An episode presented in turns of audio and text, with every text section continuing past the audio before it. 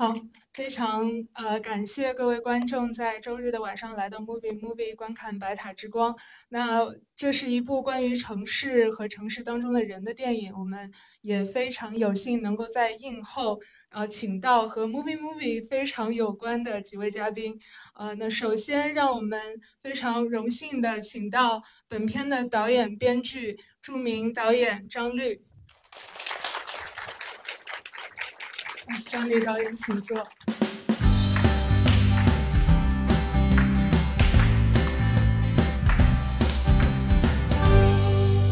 因为在这个三年的疫情当中，其实我跟张律导演还做了另外的一次采访，是小说界的一次关于阅读、呃文学跟电影的关系的一次采访。那那个采访呢，就是我们在电脑的电脑上面连线，所以经过了三年疫情，我们终于能够在线下。见面聊一次，所以呢，第一个问题就是跟这个疫情有关的，因为我们上一次聊天的时候，张律导演就跟我讲，说他在广州啊那个隔离期间，在酒店里面十四天写出了《白塔之光》这部电影的剧本。然后我看电影的时候看到了两个细节，我觉得应该是跟疫情期间的创作状态是有关的。一个就是男主人公他在那个房间里面会。斗室当中不停的走路，走了好几步，然后又回来，那个好像是一个睡不着的焦虑的那种状态。这个是我想到可能跟你在一个酒店的房间里面创作是有关系的。对，呃，一个人在只要在封闭在一个很小的空间的话，嗯，呃，不自觉的就会走来走去，呃，走来走去，然后。嗯，走来走去就等待着能够比较长久的走路的那个 啊那个时间吧。呃，对，走来走去写写十四天，当然那个十四天里也有，就是说啊人和人隔绝的状态里，呃我自己是什么样的状态，别人是什么样的状态，可能。上海的朋友们那种感受更深嘛，呃，但但也有就在那种情况下是就这个电影里那种新白金特别客气的状态。有有一天就有人给我打电话，有有人给我打电话，我谁呀？他说我住在你楼上，就另另一个房间的人。他说我实在憋不住，我就在屋里。呃，没有跳绳，但是说做跳绳的动作影响您的休息怎么样？我说你随便跳，那个能能能听到你跳的声音，我挺高兴的。嗯，还有一个细节就是片子当中有好几个人都在不同的情况下面提出，你可以抱抱我吗？我可以抱抱你吗？就是这样的一个拥抱，我觉得这可能也是一个疫情时间的人与人之间关系的一个写照吧。就是大家都希望有一个切切实实的触摸跟亲近。对，呃，其实想拥抱这种想法，平时的生活里也都有。嗯。呃呃，只是说大家。羞于表现，嗯，就不知道怎么说这个情感好，嗯，但是说就某种契机嘛，就好比说疫情也好，呃，或者是两个人的关系到了什么程度，或者是就就里边的新白青田壮壮，呃，找一个那个交谊舞的东西。想靠近，就是其实就是身体的靠近嘛。就是说，人和人的这个内心的渴望靠近，最终其实是想身体的靠近。就是你那个身体真的靠近了，就是说你是真的靠近了。嗯。就不是说我们啊，就我们的想法重要，反而是那个最直观、呃，最最直接的身体的接触，可能是我们是情感里最深的地方。嗯，说起这个身体的靠近啊，我突然想起电影里面有一个这样的情节设计，就是我们的主角辛柏青，他好像一直在模仿其他人。比如说，他最开始在公车上面看到有一个人在搓耳朵，后来这个动作就变成了他自己的一个动作。嗯，包括说他后来模仿他的房客走路，一直到后来他好像有点什么事儿想不通的时候，突然想起来有一个人教过他倒走。就是这种模仿，不知道和您刚才说的身体性是不是一脉相承的？也有可能是我过度解读。没有没有没有没有，就是呃，其实是我们长大是模仿长大的，就是说你模仿的阶段一直是有天真在的阶段，往往天真消失了就不愿意模仿了，而辛柏青这种人就是说一直保留着那种。天真的那种状态和节奏。啊，当然那个他也过去写过诗，写过诗，不是成功的诗人，但是说写诗啊或诗的状态里，比我们做别的工作的时候，那个天真的成分可能就再多一点，或者换句话就是没有长大。或不想长大的人才会去模仿别人。嗯，这个就让我想到，在说起这个没有长大，我想就是可能今天来看这个电影的观众朋友们有很多是非常年轻的朋友们，然后不知道大家在看这部影片的时候，嗯，可能像我和于老师，我们这一代的人，我们老了，对我们老了。然后我们对电影中出现的一些符号是有记忆的，可能会勾连起一些东西。那比如说，在这个影片当中，其实你用到了一首诗，啊，用到了不止一首诗。但是其中有一首诗呢，是这个诗人北岛编的一本给孩子们的诗的这个书，啊，它看上去是一个给孩子读的诗集。那当中有一段父女两个人共读一首诗的场景。而且这首诗我看后来还用在了影片的预告片上，整个预告片就是用了这样一个读诗的段落。那这个诗的名字叫《四点零八分的北京》，它的作者是诗人石指。然后石指写这本书，呃，写这首诗呢，他是一位一九四八年出生的诗人。他当时写这个诗，如果我的呃记忆没有错的话，他其实写的是当时下乡的知青坐火车离开北京。然后在这么多年过去之后啊，在电影中再次引用了这首诗，特别是古文通，他曾经作他作为一个曾经的诗人，他望着窗外，外面是望京，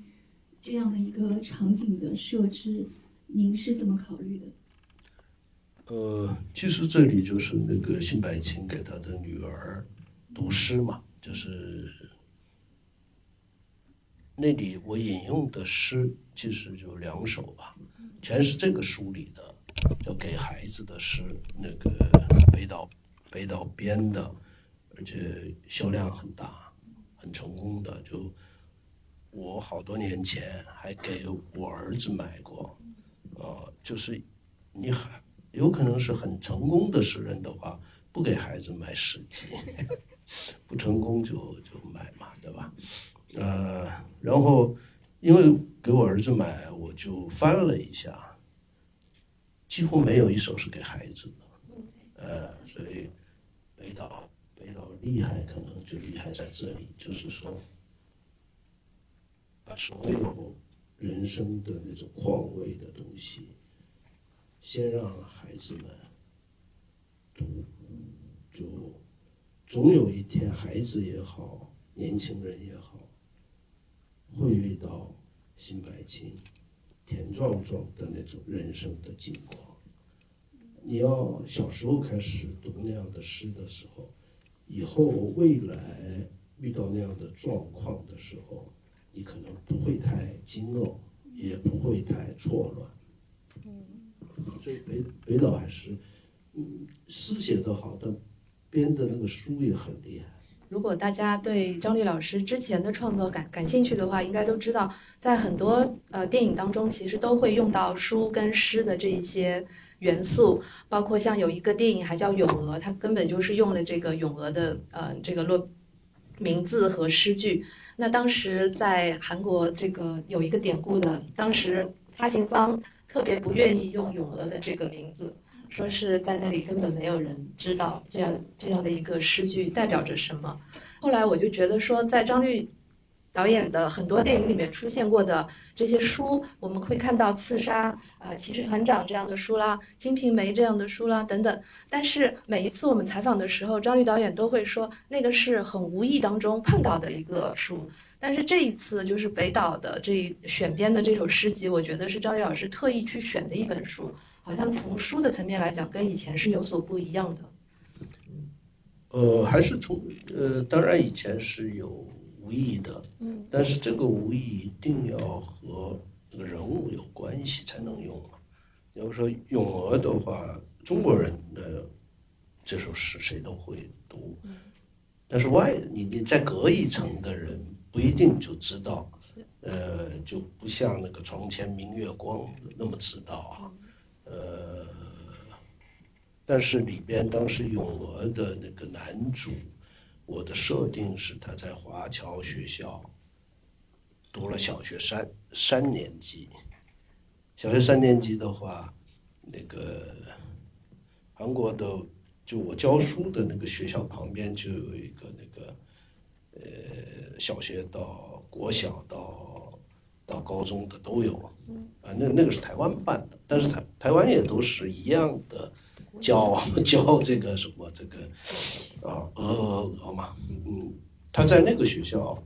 毕业的话，这个读了三年的话，这个人一定会念这首念这首诗，而且是特别小的时候，嗯，你读的诗诗说透了是一个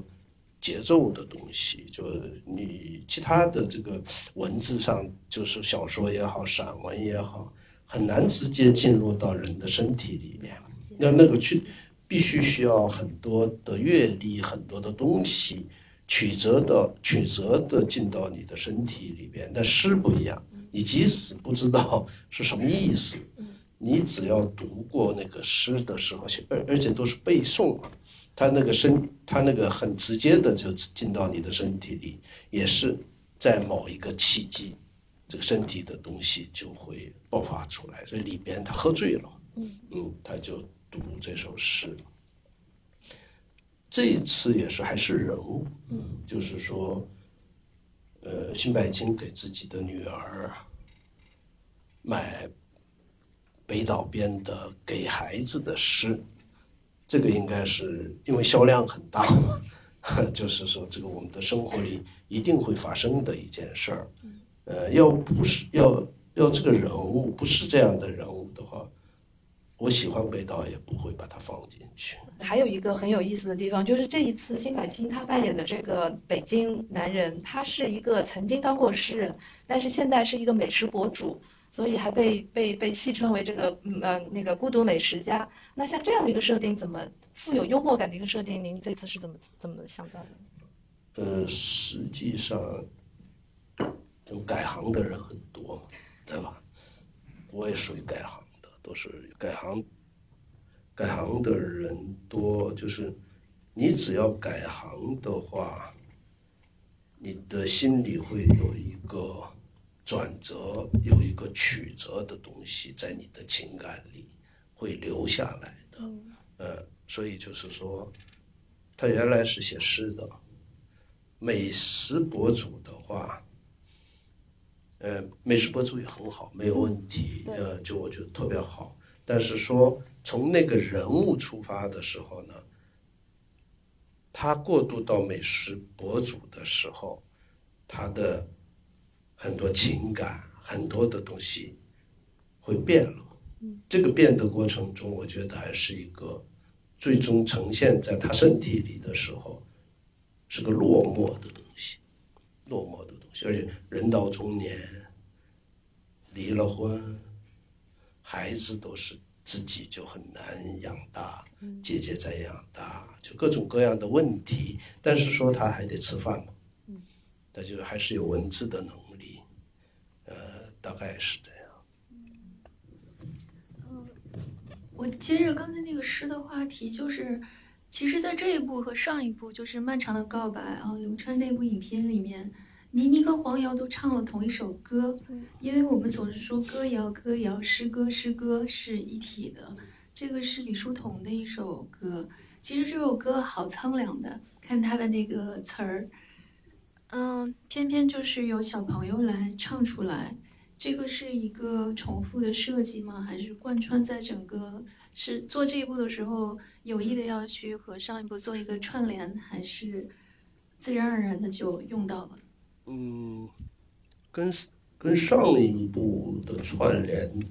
倒没有，跟上一步的串联的话，可能那个那个日料店叫柳川，可能有一点吧。最大的原因，秋柳没有版权，不花钱，嗯，不还花钱，嗯，还有一个就是说，倪妮唱秋柳和孤儿院的孩子们唱秋柳呢，就有很大的区别。要要差不多的话，我就不用了。呃，孤儿院的孩子们唱这样的一首歌，呃，从某种意义上凄凄惨惨，李叔同，送别，对吧？嗯，你就什么样的一个感受呢？你像送别那首歌，你任何的明星歌手唱的再凄凄惨惨，没有孩子们唱那首歌给我们的感动，就是说，应该说叫什么呢？悲歌同唱。我觉得悲歌同唱后，你这个一下子这个格局就打开了，就天天地长嘛，啊，就那种感觉。你一个歌手去唱那个歌，你再再唱，那个距离拉不开的。所以，我当时听到那个嗯，孩子们唱这首歌的时候，我能够感受到他跟呃女主角之间的一个共鸣。他会让孩子们唱这首歌，其实其中肯定是投射了他自己的内心的那种空虚、空洞，不是空虚，它是一个巨大的无法去填补的一个一个空洞。所以我看到那一段的时候，我觉得北花这个人物开始有意思了。就之前我觉得我还不知道他要干嘛，他是谁，他没有表现出来。所以我我我其实挺想问一下导演的，就是关于这个北花这个人物，他最后就是报，就是最后的这个反转，告诉我们他的那个北戴河的这个隐情孤儿院的故事。嗯，这个时候我们才能够理解说他为什么那么突兀的、那么没有礼貌的会在商场里面问别人的小夫妻说这个孩子是你亲生的吗？嗯，您是怎么样构思的？这个形象跟您一贯以来所写的那种呃离散的。嗯，没有故乡感的那那种人群人物的群体有没有一些关系呢？呃，应该有吧，但是我我从来从来不想，那就是说，呃，就我们日常生活里，你去看一个人的时候，每一个人都这样，你不是说一一次性的都了解他，特别是刚认识的时候，然后慢慢慢慢哦。某一句话他很怪，那天的情绪很怪，然后你们俩的在接触的过程中，到某一个期间，哦，那天他为什么那么不礼貌？他那天为什么是那样的情绪？就人一直是这样的，就我们每个人都是这样的，只是说我们的电影里边就好像没就就跟我平时的生活不一样。你平时生活一定是这个人，他有个过程，并不是一下子，你也不是上帝是吧？一下子就知道他全部不可能的。所以就是说，你去遵循你日常生活里和人接触的那种经验的时候，反而就就觉得突兀，因为我们的电影是全知的嘛，啊。就这样的话，会有这样的问题出现。但甚至也有人问过我，那黄瑶一开始怎么那么演啊？从表演上，他的性格里不是那个人物在新百姓面前就是有表演性，然后慢慢慢慢慢慢，他的其他的节奏出来，一点一点的，这个人物整体的人物是怎么样？但是。辛柏青那个人物比我们更不幸。黄瑶的过去他不知道的，到最后都不知道，对吧？那这个就是就是我们生活就是你再好的朋友，他真正的某个东西，可能一辈子你都不知道，甚至你的父母也一样。嗯，不知道和两年前比起来，您对电影的看法有没有嗯、呃不一样的地方？或者就是说，这种独立的艺术电影的创作，现在是呃根据于一个什么样的想法？嗯其实只要是一个从导演出发的情感表达的电影我相我相信是所有这一类的导演都差不多，都差不多不会有太大的变化。呃，但是千万不要信啊，这些艺术片导演或独立电影的导演在坚持着什么啊，就是克服着困难，坚持着什么的，这这这都太煽情了。呃，实际上一个人他坚持什么东西变好，嗯，呃，一直是他保持他节奏好，呃的真正的原因是什么呢？那个环境，他所处的条件，环境和条件比这个人重要的多。你要是大资本找我试试，马上变坏，对吧？就 我要成为好人，希望希望大资本不要找我，但你内心里大资本来，你你还是欢迎啊，对吧？所以就是说，呃，一定是条件、环境决定人，人其实很脆弱。说到这个，就是因为我们我们嗯，因为之前我看张律老师的这些电影的时候，都会有一个特别感动的一个地方，就是你看他的电影从来都没有用声光电啦这一些呃很多商业电影用惯的那些手段去打动人，然后都是一些看起来平平淡淡的场景，看起来平平淡淡的一些一些话语，然后每一个电影当中都会有一些诗意的爆发的点。就比如说我们前面说的那个诗歌，然后还有一个也是在很多部电影当中都出现的一个诗意的点，就是跳舞。倪妮跳的那一段舞其实是剧本当中没有的，是到了现场了之后，导演看到了这个倪妮她以前是国标，那个她是学过国标的，所以就让她在那个嗯、自动贩卖机前来了这么一段，然后饰演了这么一段，后来就正式拍了。然后再包括之前就是《春梦》那个电影当中，女主角那个伊犁，她也有过一段，就是一个人就开始跳舞的那那个场景，也是因为这个女演员本身她就是一个很会跳舞的跳舞演员，现在不，他还是兼职舞蹈演员。还是兼职舞蹈演员。所以就是我看到这部电影当中父子两个开始跳舞的时候，我就想啊，这个张律的这个跳舞又来了。但是这一次的感觉跟以前好像又不一样，所以您能谈一谈这一次跳舞的场景是怎么样设置和拍出来的？就实际上在哪儿，在那个白塔那个片名出来之前，那当然出来了两次片名啊，对，出了两次。对，这这这是规定，嗯，所以这。个五分钟前一定要出现，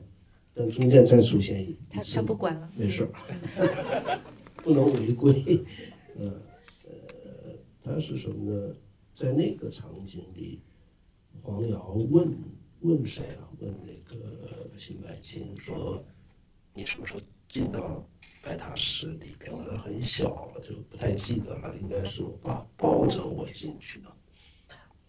就是那个时候，辛柏青的身体和爸爸的身体是在一起的，但是很快五岁就跟他爸爸的身体就完全离开了嘛。这样的人会就是人很多时候都是下意识的，就是那种身体的渴求，都不明白是怎么回事，然后又压抑着。那最后他和他爸爸在那里的时候呢，说透了，那当然有思念，有埋怨，有乱七八糟的很多东西，但是说本能上就是想跟爸爸的身体接近，嗯，对吧？呃，就这个东西呢，那怎么接近啊？嗯。那个设定了那个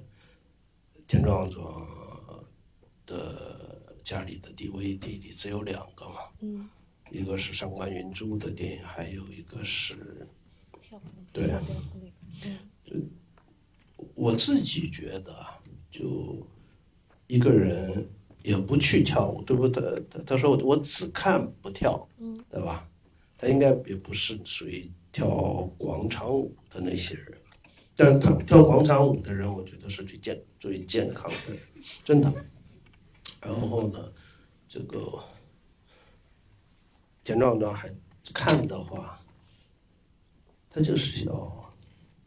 希望人和人有身体的靠近，嗯特别是跟家人、孩子的靠近，这我是这么想的。嗯然后正好辛白青闯入爸爸的家，看了他爸爸的两个 DVD 嘛，那就是他爸爸的从某种意义上是一个精神生活，嗯很重要的一个精神生活。呃，这样的话是怎么去抱呢？怎么去接近呢？就有时候就是音乐嗯起来的时候，你他说爸，你能不能起来一下？嗯就这个东西就会比较克服尴尬啊。那时候已经是就是到那个程度的时候，已经是可以克服尴尬。我觉得，他去靠近，呃，我是我是这么想着，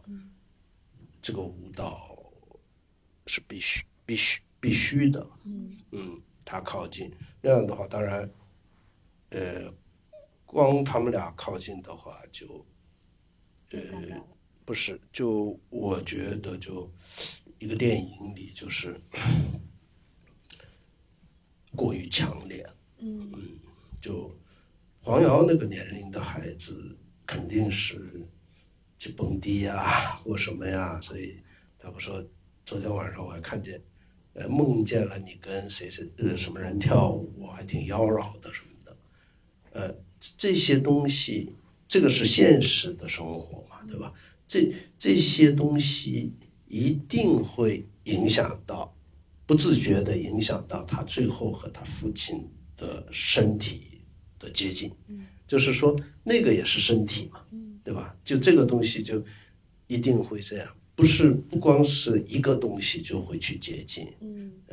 所以也是模仿。嗯，所以可以把这段跳舞理解成为是拥抱的另外一种形式。嗯，然后跳舞其实还有另外的一段，就是有很有趣的这个歌曲的那一段，你让钟立风还有跟那个法国的那个安娜对，然后让他们来唱了一段。就是我发现您在电影当中会找很多你的朋友，就是像张宪民老师啦，我们觉得应该都是你打一个电话就能叫来的吧。还是打了两次，就反正资本不好亲近，朋友还可以亲近。其实这个影片可能有一个角色，我有一点不是特别的，呃，觉得特别的贴合整个故事线，就是南极这一条线。因为关于这个人物的留白好像特别多，那么就是，但是最后呢，呃，南极好像并没有和文通发展出嗯可靠的关系，然后这个人物跳了舞就没有了。所以对这个人物的理解上面，我想可能大家阐释的空间会很大。所以想听听看这个官方阐释是什么，就是南极这个人物，特别是官方嗯，对对对，特别是他的名字叫南极嘛，还有斯琴高娃，我对斯琴高娃，这个应该是他的原名是吗？嗯，我一开始以为是设计出来的名字，因为很多人名和地名会混着用，我以为他是那个南极啊，但事实上并不是，对北极的南极，对，所以这个人物您是怎么设计他的？呃其实我也是从这个日常生活里，呃，所以电影只有电影里这个人出现，要完成 完成他，对吧？生活完全不是这样。呃，南极和北花是朋友嘛，对吧？呃，朋友朋友为什么能成为朋友？多少质感上是一样的，质感上是一样的，有有重叠的地方，他他们才会走近嘛。然后通过通过北花，辛柏青就认识了南极。呃，当时辛柏青应该对南极没有任何的别的想法，当然我还没问过辛柏青。这还要你问他吗？嗯，然后他们整个剧情里边南极的交代很少，呃，当然就是说有一个就是白塔石的建造，我祖先参与过。实际上，白塔石的这个设计师啊，都是尼泊尔的，但对尼泊尔的，但是呢，是元朝把他们招来的。就是元朝的话，就蒙古族。嘛，对吧？蒙古族，其实北京现在是中心，过去很多时候也是中心，但这个中心里其实有两个少数民族政权，满族、蒙古族，所以实际北京的生活里，你仔细观察的话，蒙古族文化和满族文化还是很多那痕迹，只是看你有没有心。嗯，你要接触到的北京的蒙古族、北京的北京的满族的时候很有意思，就是说 整个少数民族里其实是满族和蒙古族是骄傲的程度非常就是非常自尊的。按他们的话，我们也曾经扩过，呃，所以北京其实是多民族聚集的地方，就这种东西，我们的日常生活里其实是有的，我们只是不留心或者装着看不见，啊，呃，所以南极说他的他的祖先建造过，这样的话，他的工作室就在白塔寺边上嘛，就这些都会联系起来。还有呢，就是这个南极和北花，质感上差不多的话，可能两个人都不会太讨厌辛柏青，嗯。然后北花走了嘛，呃，辛柏青是那么客气、与人为善的人，呃，但是还是个男人，所以我们的生活里很多这样的，就是说，呃，女朋友没了，走了，他去找女朋友的女朋友吃个饭、喝喝酒，但不一定有什么事儿啊。就男人就是德行，知道吧？嗯，就就就就生活就是这样。但是，呃，虽然这一段没了，就是那个辛柏青完全没有挽留黄瑶嘛，依然是有客气的、与人为善的、保持距离的，但他有他的欲望。这样的时候，他去找另一个人，找另一个人。就他命该如此，就也也没有什么结局，因为我们生活中太多这样，就这种状态，啊啊，就我觉得电影一定是总总的来说也好，什么来说也好，不能完成这个任务，这有点偏激了，因为我因为我在生活里没从来没有看到过一个人物是完成的，都是碎片的阶段的。我对可能这个感兴趣，你把完成它，我可能就不感兴趣。关于这个辛柏青这位呃，就是中年的男性的形象，其实，在豆瓣的这个评论上，评论区我们可以看到很多观众不同的解读。就是有的女孩子就会觉得这个形象，就是这样的一个男人是很讨厌的，就是他默认好像所有的女人都会喜欢他。但是我想借这个机会，就是来强调一点，就是张律导演曾经在采访中曾经提到过一点，说我的电影当中没有一个傻女人，我很喜欢这句话。而且就是在这部片子当中，我很喜欢你处理呃辛柏青跟他前妻之间的这个关系。我觉得在我们中国的电影当中，其实像这样能够平静的、朴实的，然后坦白的来处理夫妻之间的感情，甚至包括已经过去的关系的这种感情是不多见的。然后我们已经习惯了，就是大家要用一种戏剧性的，或者是夸张的，或者是煽情的，或者悲情的那种姿态去处理这样的事情。所以我看到那一段的时候，我觉得很欣赏。嗯，就是借这个机会。嗯，这个其实我可以谈两句。嗯，就是说，呃，还是还是从我们的生活里来说，就是说，很年轻的一个女孩儿和就那种大叔级的，呃，有一些吸引，甚至恋爱结婚的。也不少，反过来，二十多岁的小伙子跟四十多岁的大姐，也有走近，也有结婚。呃，我觉得爱情或互相吸引的东西没有年龄的界限，但是其实我态度是很明确的，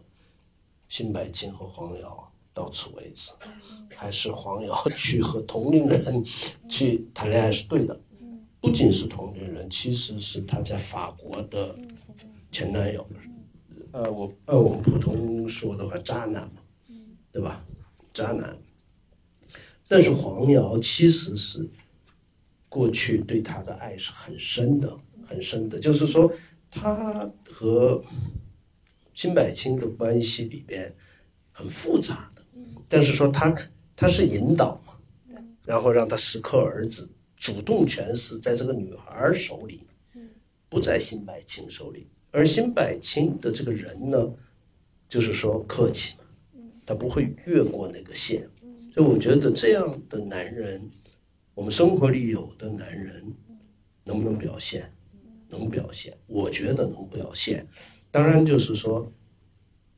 一个中年男人和一个小姑娘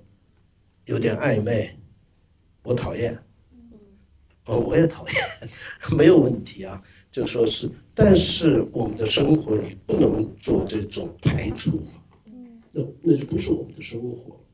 而是说你去看这里的人物之间是什么样的关系，他们过去的情感的关系是什么样的关系，因为我们就我们实际的生活里非常非常复杂，就这个东西好比说是这种东西排除的话。是看电影的时候舒服，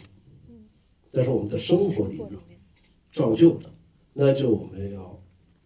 面对这个问题，对吧？呃，从你的理解或你的节奏去处理这样的事情，否则的话呢，就像什么呢？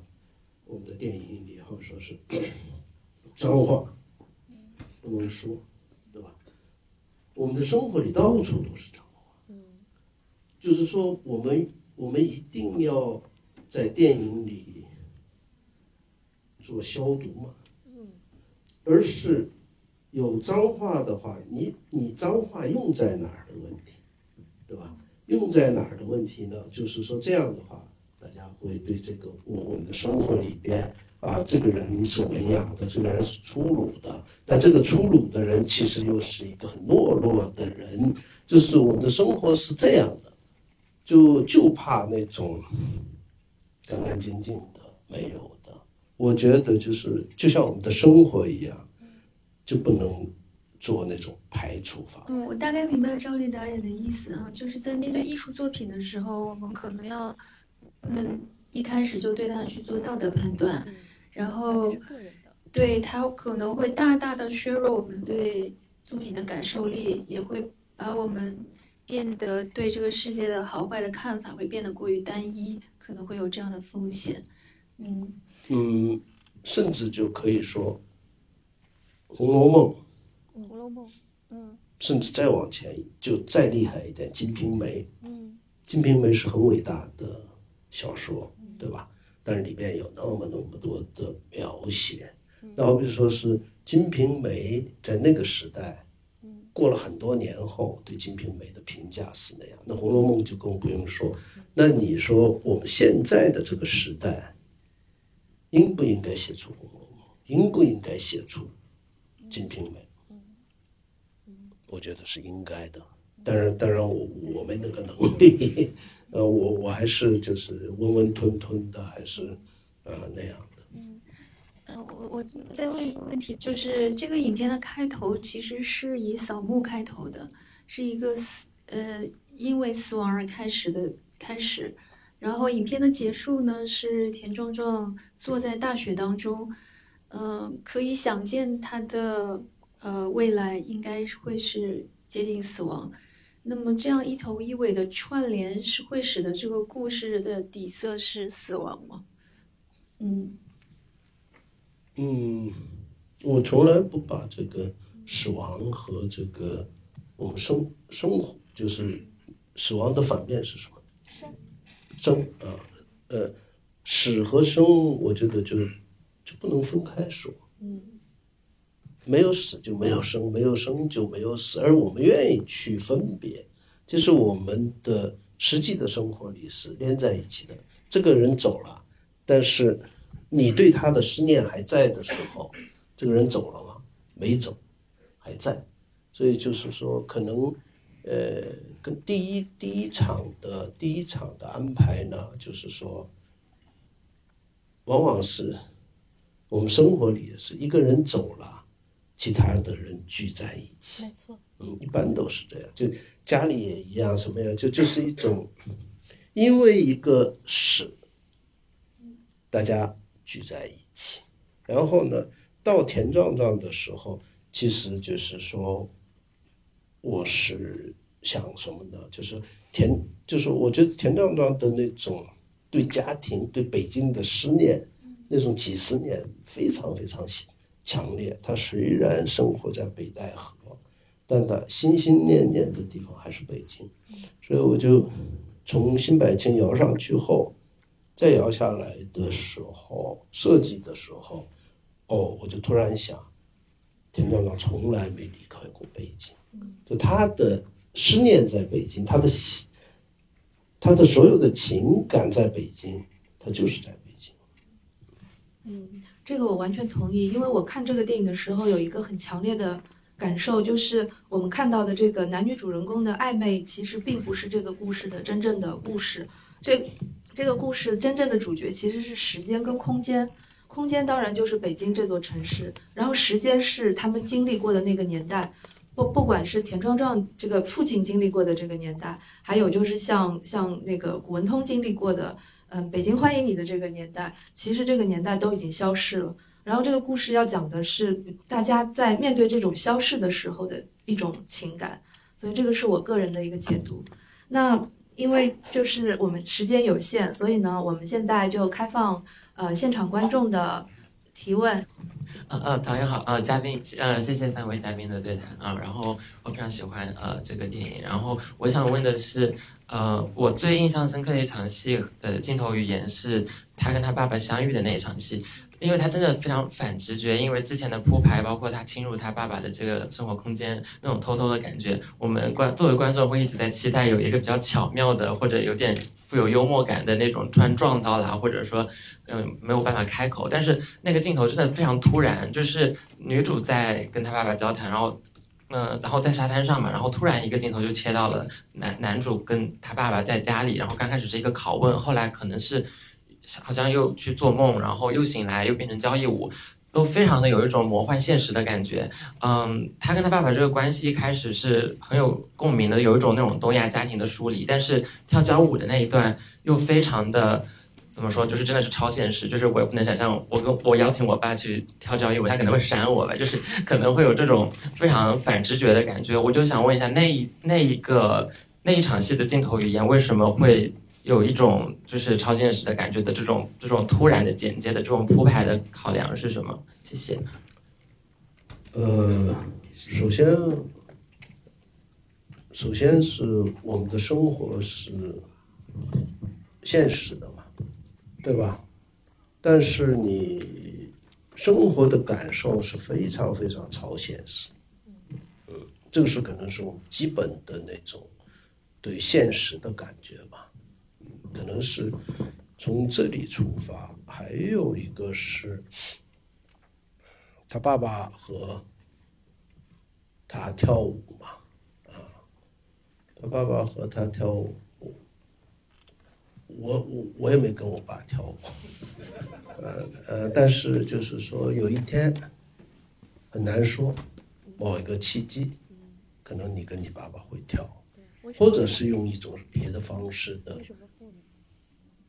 或者是别的方式的那种身体的接近，对吧？一般东方东方的爸爸就基本就连抱都不抱了，嗯。但这个一定是有一个契机的时候，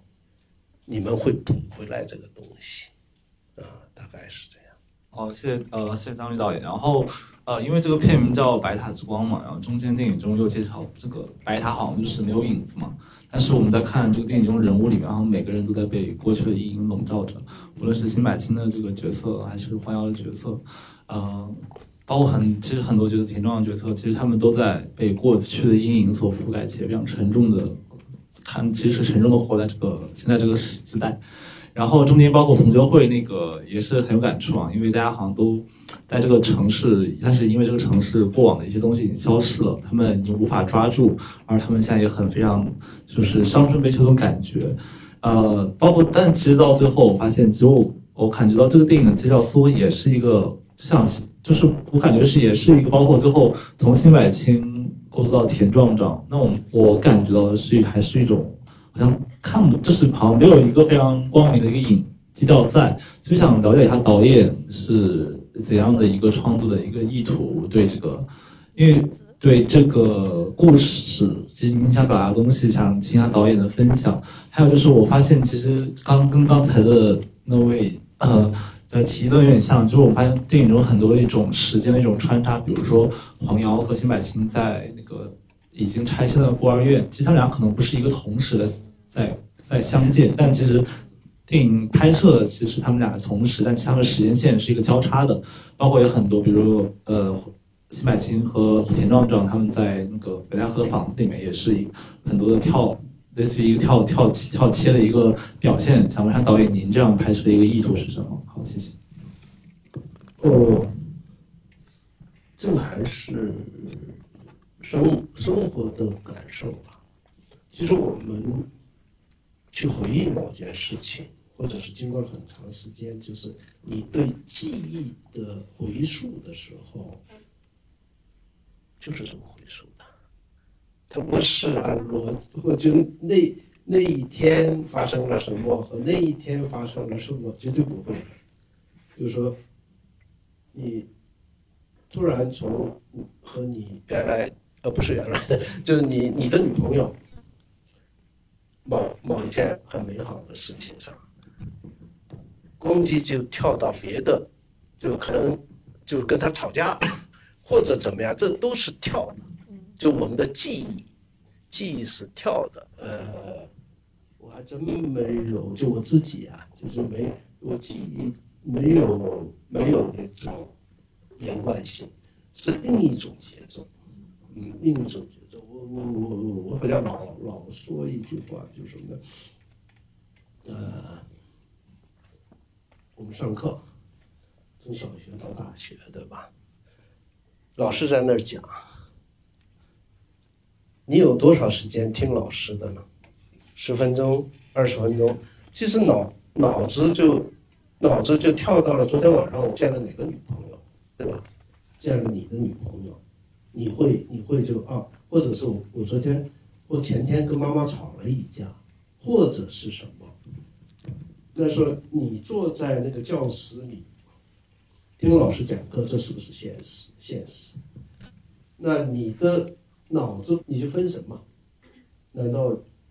那个不是现实吗？只有分神的东西和不分神的东西加到一起才是我们的现实。啊，就我我对生活的感受是这样的，所以就是说，呃，你拍电影的时候一定要。现实和现实在一起，就是呃，你拍老师在讲课，你听课，光拍这个，我觉得不是现实的。你的脑子跳到别的地方那个加到一起才是我们的真正的现实。好，谢谢。就是我首先想先表达我对这个电影的一个喜爱吧。这今天也是我第二次看这个电影，当然我之前也看了您的一些其他采访，您说其实您不是特别喜欢给自己的电影下一个注脚或者注解，你觉得电影有它自己的生命。但是确实第二次看的时候，可能这个困惑在我心里更深了。就是，嗯，我很好奇，就是黄瑶和这个辛柏青这个角色，他们之间的一个就是一直在重复的一个，就是他们经常在外人之间。说，哎，这个是父女关系。我很好奇，您在做这个设计的时候，心里想的是，呃，他们只是懒得向外人去解释。比如到那个孤儿院门口的时候，如果去说，哎，我跟他可能是一个，呃，就有点暧昧的朋友关系，会引起旁人异样的眼光。您是这样的设计，让他们不去解释他们的真实关系，还是说，其实您是想勾连到黄瑶这个人物的命运？因为他是一个孤儿，其实他对于亲情有一个非常不不安全感吧，或者说一直有一个缺失、缺憾。他在这方面的人格是不那么完整的，所以其实他对辛柏青饰演的这个角色的认知有个变化的过程。刚开始的时候可能是有一种呃暧昧男女之间的暧昧性，到后面其实慢慢的，是不是他真的把他当做了一种呃父亲的这种角色去依赖？所以到最后他会选择说，呃我不跟他真正的去呃有这种男女之间的关系，然后选择跟我的这个呃初恋的前男友在一起。对，然后这是呃第一个问题，然后第二个可能是我借别人的一个。呃，智慧来向您提的一个问题，就是呃，我后来看到一些其他的观众，他们说您这个电影特别像在对对子，就是您设计了很多对称的情节，比如说这个人呃，这个田壮壮这个角色，他是被逐出家门，然后。放逐像放逐一样到了北戴河，然后到他儿子身上，辛柏青也是一样，他也是净身出户了。然后电影中诸如此类还有很多对称情节，像很小，比如说手上的血管像蚯蚓，也是重复的出现。那像您这样一种对称的设计，有没有什么呃特殊的想表达的东西？对，这是我的两个问题，谢谢。呃，我先回答第二个问题啊，其实我还真的没有按那个怎么去对对子来结构这个。东西没有，呃，还是还是生活上的，就是说有有时候很怪的，就是说你原来某一个行为，最后你去看你儿子的时候，他也那德行，就就很多就很巧，很就是人就是人的一生里边，不是此时此呃就是不是。此时此刻的一种对子，此时此刻是没有对子的。时间流逝后，那个对子一定会出现。这是一般是什么呢？一般是亲人之间是这样的，就有时候就你的某个亲亲人去世，你不在那个空间里，但你能感受到一样，这个很很怪的，就完全解释不清的。你说这个。呃，笑笑说：“爸爸的手手里的血管像蚯蚓。”然后田壮壮又说：“过去的，这就是超过了很多很多的岁月后，到了下一代，他有相似的地方。这可能是可能跟基因有也也有关系吧。就这个是我们就是解解释不通的一件事儿，但是对此。”一定岁月流去很多的时候，你留心的话，一定有原因的，从哪儿来的？呃，这个是我可能处理处理这个人物和人物的关系里，就因为这个主要还是亲情嘛，对吧？和父亲的和解的过程，所以这个东西就可能不自觉的进去了，呃。还有第一个问题是，这个东西就是说，还有一个你没有血缘关系，但是呢，呃，你的出身差不多的时候，孤儿和孤儿或者很小缺失了某种爱的这样的人之间，他的质感上有差不多的东西。呃，像前面辛柏青，辛柏青去。孤儿院的时候，那看门看门的大爷说：“你跟他什么关系啊？”他就说：“我是他爸。”那个为什么呢？就那个之前在那个那咖啡馆不那个南极的工作室上，就说有人说你长得像他爸，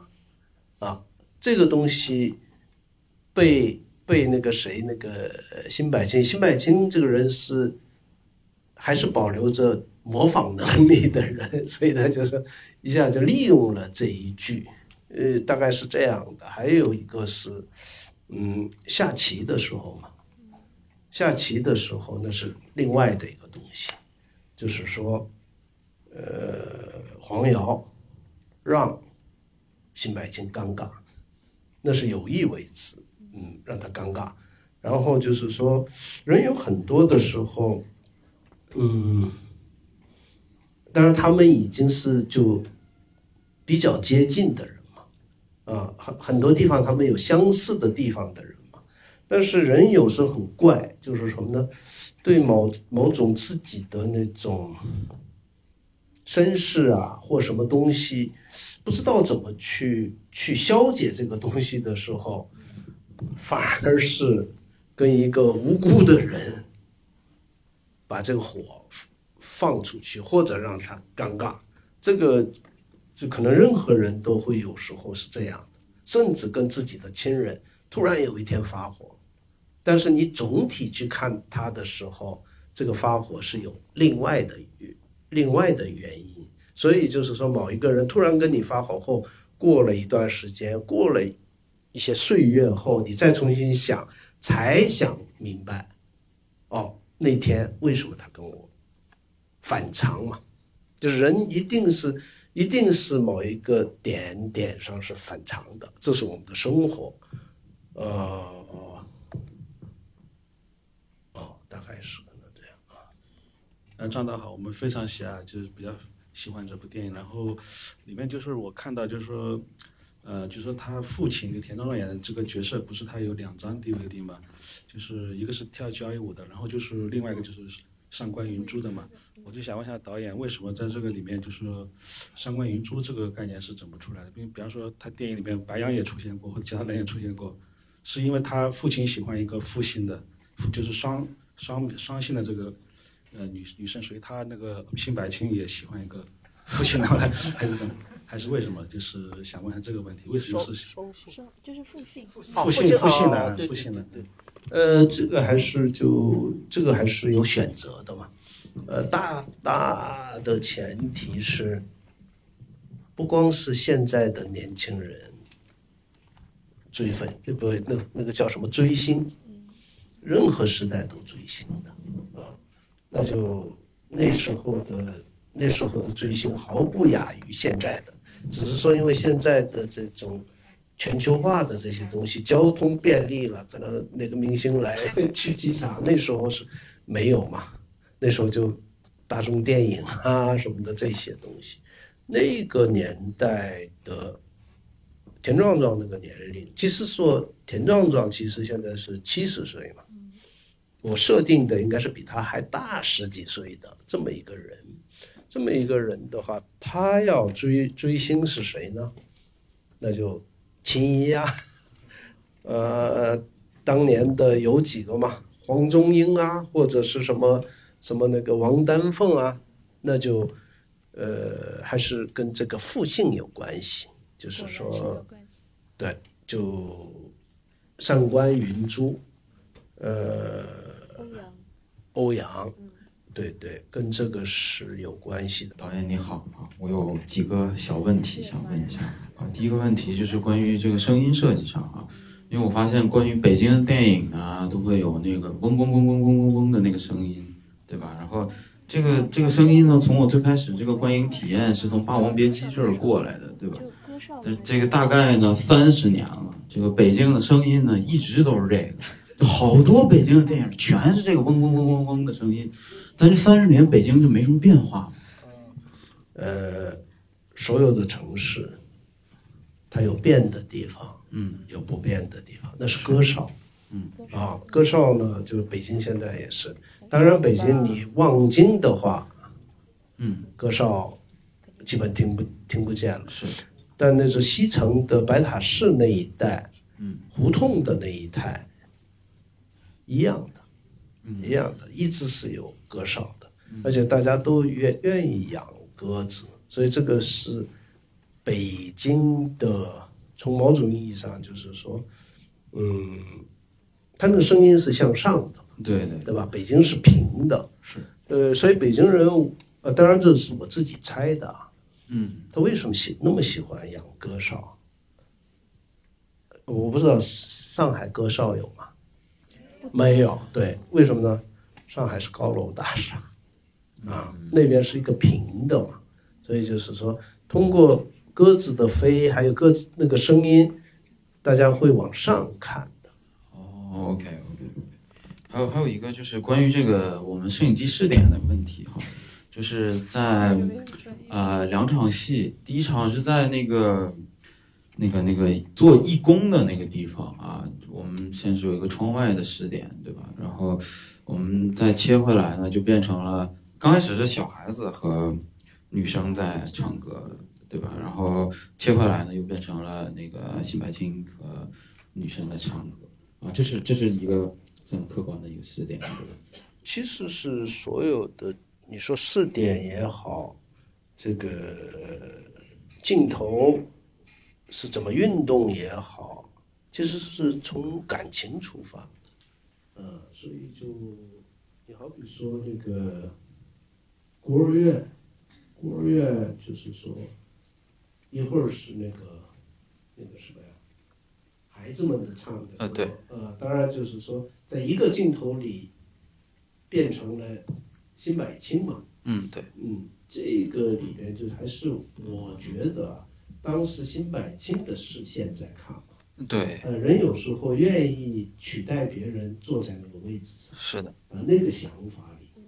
他虽然在看，的感觉是他跟那些孤儿一样，嗯跟黄瑶一起唱歌，，OK 就我就那么处理。OK OK，谢谢您导演，谢谢您导演。那我们今天的分享活动和互动就到这边结束了，然后我们还要一起拍个照片。